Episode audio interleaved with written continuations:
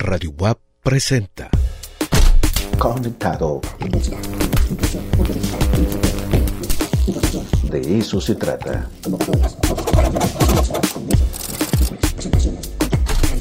De eso se trata.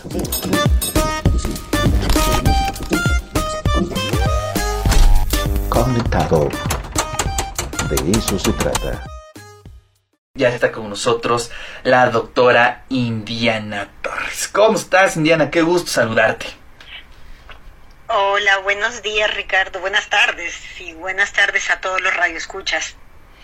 Extrañamos el desfile del 5 de mayo, ¿no, doctor? Pues sí, pero qué bueno que solo se redujo a 50 personas para limitar la movilidad. No, no, sí, por supuesto.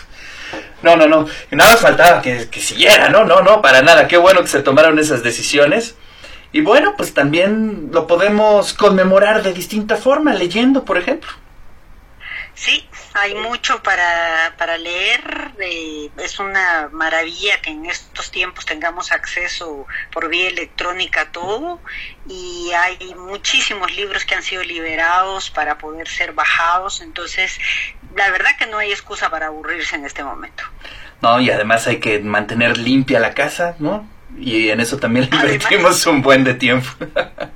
Sí, pero fíjate Ricardo que yo estaba escuchando tu introducción y es realmente preocupante la movilidad que existe en, en Puebla.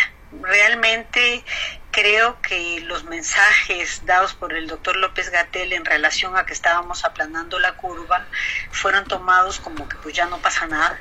Y eh, bueno es, es realmente lamentable eh, como sobre todo la gente joven ha, decidido salir de sus casas no pasa nada hacerse visitas ir de compras no esenciales a divertirse un poco porque obviamente están aburridos pero creo que no estamos en México no estamos en ese tiempo en ese momento hay otros países en donde sí pero en México no Sí, yo también eh, coincido completamente contigo.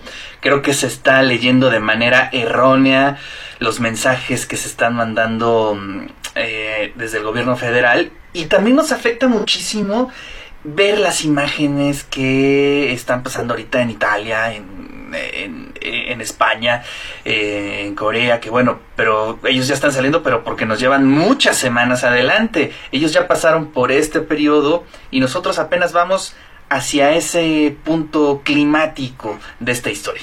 Así es. Fíjate que la OMS, bueno, ya desde la semana pasada advirtió a los gobiernos del riesgo que implicaba levantar de forma precipitada las medidas tomadas para reducir la expansión del virus. Eh, medidas a veces más serias como cierre, eh, cierre de escuelas o de negocios, porque esto va a dar resurgimiento a, los contagios. Y bueno, bien tú dices, nos llevan la delantera en, en semanas de haber iniciado la, la, la, infección. El día de hoy apareció un comunicado del descubrimiento de un paciente en Francia que tenía coronavirus desde diciembre. Esto es una cosa que nos está planteando una situación bien distinta porque explicarían mucho el fenómeno dado de expansión rápida que el virus tuvo. Esto tiene que ser confirmado, pero el llamado de la OMS el día de hoy fue exactamente a que se entraran a buscar casos anteriores. Entonces, eh, ¿por qué? Nos plantearía una situación realmente distinta. Eh, pero para estos países efectivamente el, el pico máximo, el, el, el, tiempo crítico ya pasó, para nosotros no.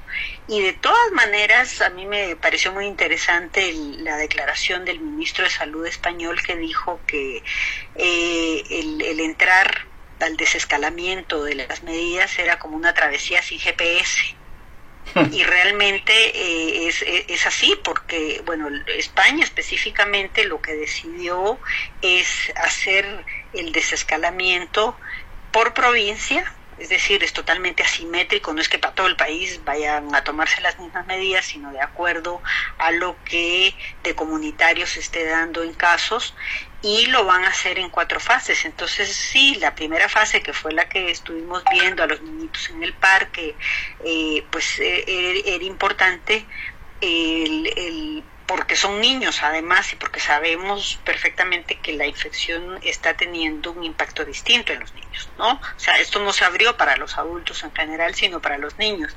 En, un siguiente momento van a abrir la, a reanudar la actividad agrícola, la de pesca, después van a pasar a abrir playas y los viajes de las personas interprovincias, es decir, y cada una de las fases va a tomar 15 días, o sea, no es que ya con esto abramos todo. En Estados Unidos la discusión que hay en este momento es realmente eh, interesante porque eh, en toda esta cosa de la desescalada hay una discusión muy profunda entre las necesidades económicas y las necesidades de salud, en donde eh, eh, existe presión desde la parte económica para que no se paren las actividades económicas, por eso tenemos muchas de las situaciones desgraciadamente que estamos viviendo en México, en donde el valor del capital es mucho más importante que el valor de la vida. Eh, que es, está bien, es cierto, tenemos que, tenemos que trabajar para comer, pero en este momento la situación pasa por actividades esenciales o no esenciales. Claro, sí, creo que es importante y bueno, los que hemos leído la prensa, sobre todo la local, híjole, pues hay zonas específicamente donde ni cómo este, explicarles, ¿no? Por ejemplo, a ver, este, vecinos de la Margarita, ¿qué pasó? Están organizando cascaritas de fútbol en este momento, eh, se están abriendo el, tianguis, se están haciendo la vida normal, eso es eh, realmente preocupante. Sí, sí, porque si en esta fase, o sea, lo que tiene que quedar claro es que estamos en la fase crítica, ¿verdad? Si en esta fase que es crítica, si de todas las formas posibles te dicen quédense en casa y esto no se da, yo realmente me preocupa lo que vaya a seguir hacia adelante porque la desescalada tiene diferentes, diferentes formas de ser vista. Entonces, en España, por ejemplo, decidieron que iban a darse en el momento en que la cantidad de personas curadas superara a la cantidad de casos que estuvieran activos. En Italia, el criterio que tomaron fue cuando disminuyera el número de muertos. Por eso avisaron que a finales de abril ellos habrían eh, ya distintas, distintos tipos de actividades. Existen países como Suecia que ha tomado la, el abordaje de la epidemia totalmente distinta, que es uno de los modelos que ha sido tomado por todo este interés del capital para decir no pasa nada porque igual se van a morir. Entonces es cierto, o sea, en, términos teóricos, el hecho de que haya más personas en un momento hace que se agoten los susceptibles, de esto hablamos algo la semana pasada, pero eso no quiere decir que tengamos derecho a que más gente se muera porque no tiene cómo ser atendida. Claro. Bueno, qué situación. Eh, nos escribe Federico Chileán y le mandamos un fuerte abrazo a, don Federico. Dice, no, el tiempo crítico no ha pasado. Estamos en esta semana llegando al punto máximo de la cresta y que según mis cálculos estadísticos será aproximadamente el 8 de mayo. Sí, no, en ningún momento dijimos que, al contrario, ¿no? Subrayamos que todavía estamos eh, en el camino hacia el momento más crítico y yo creo que sí, será el 8 de mayo, pero también yo creo que todo el mes de mayo será muy fuerte. Sí, sí, no, no, no, no, estamos apenas llegando, todo, o sea, a lo que me refiero con, con, lo de la planada de la curva fue algo dicho por el doctor López Gatel, pero no quiere decir que ya estemos en esa situación. Es preocupante la situación que tenemos, es preocupante la letalidad, es decir, cuánta de la gente que se infecta se está muriendo, es muy grande. Entonces, esto es una cosa que como que le tiene que caer el 20 a todo el mundo, porque tenemos unas situaciones que son rarísimas realmente. Yo no sé si ustedes lograron leer eh, la noticia de que en Soconusco, Veracruz, por ejemplo, dijeron es prohibido morirse de COVID aquí en este Sí, vi la foto. ¿No? Entonces, y, tienes otras situaciones como las personas que iban a quemar el hospital en donde Morelos iban a poner el hospital, ya un taxista murió, eh, porque pues ya se sentían libres de, del virus simplemente porque no había un lugar ahí para que se estableciera. Es, es realmente impresionante las distintas reacciones que los humanos estamos teniendo frente a todo esto, pero el llamado es a que la información sea lo más científica posible, lo más certera posible, para que eso sea lo que guíe el accionar de todos. Claro. Y bueno, y también hay que subrayar algo, doctora. En el caso de España y en el caso de Italia, pues están empezando a salir. Pero eso no implica o no nos quiere o, o, no es ya un resultado completamente favorable. Es decir, están dando los primeros pasos a esta nueva realidad. Pero el virus es algo serio, es decir, puede haber una segunda oleada, es decir, hay escenarios que hay que tomar en cuenta. Sí, sí, por eso el llamado de la OMS, porque eh, si ustedes se recuerdan, la misma OMS hace un tiempo dijo que para los países que fueran haciendo este desescalamiento iban a crear un pasaporte de inmunidad. Y resulta que ese pasaporte se venció antes de ser emitido porque para empezar sigue habiendo evidencia, aunque sea en el menor de los casos, pero sigue habiendo evidencia de personas, sobre todo las que presentan síntomas leves, que no tienen la inmunidad suficiente para considerarse inmunes hacia adelante. Entonces, en tanto estos conocimientos no queden totalmente establecidos, en tanto no tengamos vacuna, entonces estamos lejos de todo eso. Pero además la vuelta a la normalidad es la nueva normalidad. Claro. En donde tendrá que seguirse dando la sana distancia, tendrá que seguirse dando el, el uso de cubrebocas, el lavado de manos, de gel, o sea, todo lo que hemos venido diciendo a lo largo de este tiempo, no lo vamos a poder levantar hasta que contemos o con medicamentos o con vacunas. En este momento hay según la OMS, 83 vacunas que están siendo sometidas a experimentación, siete de ellas únicamente fueron autorizadas para ser probadas en humanos, pero el tiempo que va a tardar es muy grande, o sea, eh, si vemos la historia de la creación de las vacunas, esta nunca se da en menos de, de dos, tres, cuatro años, ¿verdad? Claro, efectivamente, y eso es algo que debemos de meterlo aquí en la cabeza. Eh, ahorita no hay otro método, no hay otra cosa que debemos hacer más que estar en casa y guardar la sana distancia. Así es. Así es, así es, y, tenemos que acordar, todas estas medidas no son para acabar el virus, es para que haya capacidad del sistema de salud, para que se muera menos gente, para que haya la capacidad de atender a la gente que se enferma.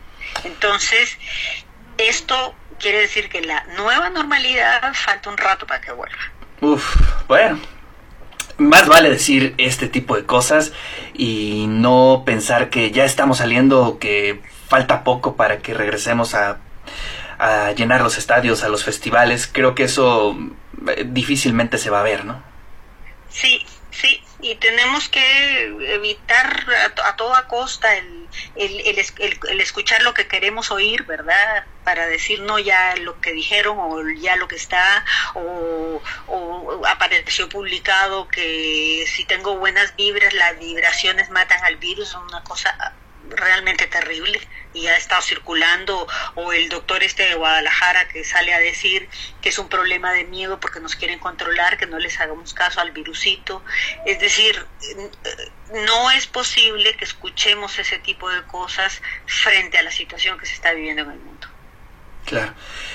Bueno, pues es un poco lo que tenemos. Em, efectivamente creo que estamos en el momento o uno de los momentos más críticos y tenemos que seguir insistiendo, insistiendo, insistiendo, pues desde los medios públicos, desde los medios universitarios y sobre todo con voces como la tuya, Indiana. Sí, yo te agradezco la oportunidad porque realmente es preocupante la situación. Es difícil aceptar el quedarse en la casa y, al estar aburrido no salir, pero es una necesidad no no, no por mí, o sea, un joven puede decir, ay, pues ya dijeron que no pasa nada y que me va a dar leve, sí, pero ¿qué pasa con los demás? O sea, esto no lo hagamos solo por nosotros, hagámoslo por el resto. No, y además ayer tuvimos la oportunidad de charlar con Lili Cedillo sobre el caso de los respiradores eh, híjole, es un tema bastante complejo. No es, es que mucha gente piensa que es una mascarilla con oxígeno y no tiene nada que ver. Es un asunto muy complejo y doloroso además. Sí, fíjate que aquí el mensaje que suena muy terrible, pero es, es decir, eh, a lo que usted se está exponiendo si contrae la infección es a morirse solo en un hospital con un tubo adentro de sus pulmones. Así de, crudo, así de brutal es el asunto. Claro.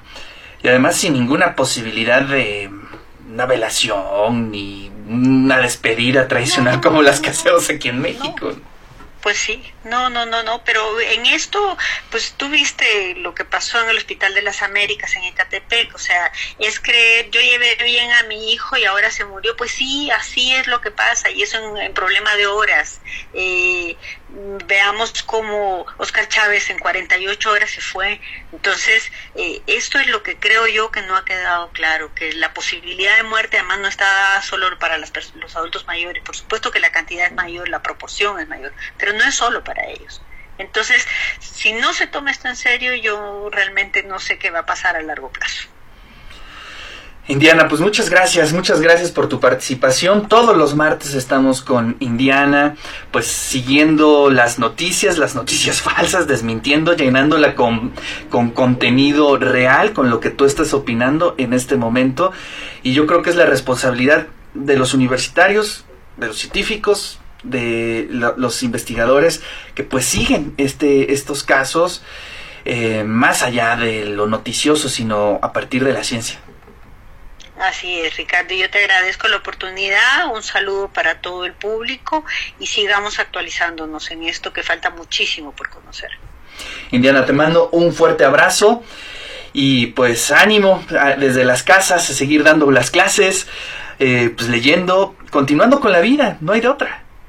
Así es, así es, y con optimismo y con ganas de salir adelante porque vamos a lograrlo. Un abrazo Ricardo y nos escuchamos el próximo martes. Pues ahí están las palabras de nuestra querida amiga Indiana Torres.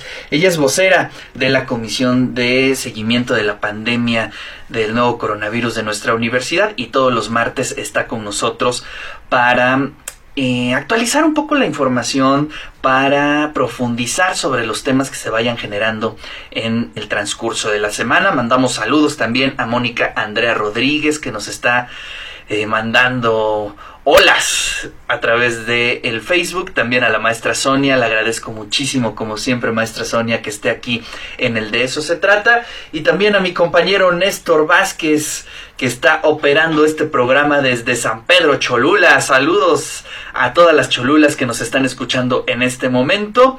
Vamos a poner una rolita de Iván García no se vayan porque vamos ya a contactar a Arturo, a nuestro queridísimo eh, amigo Arturo, que eh, escribió un artículo La otra cara del 5 de mayo, los barrios pobres durante la intervención francesa y el Segundo Imperio, los casos de Puebla y la Ciudad de México. Si este es un texto de Arturo Aguilar Ochoa que está publicado aquí en radioboap.com si usted lo quiere leer o si quieren que se lo mandemos, pues nada más escríbanos aquí al WhatsApp 2225 546163. Este artículo está tomado del libro México Francia, Memorias de una sensibilidad común, siglo XIX, siglo XX, en el volumen número 6. Este es un texto coordinado por Javier Pérez Siller y Agustín Grajales Porras. Obviamente este este libro es editado por el Instituto de Ciencias Sociales y Humanidades Alfonso Vélez Pliego de nuestra universidad, así es que si usted lo quiere tener, pues solamente escríbanos aquí al WhatsApp en el 22 25 54 61 63.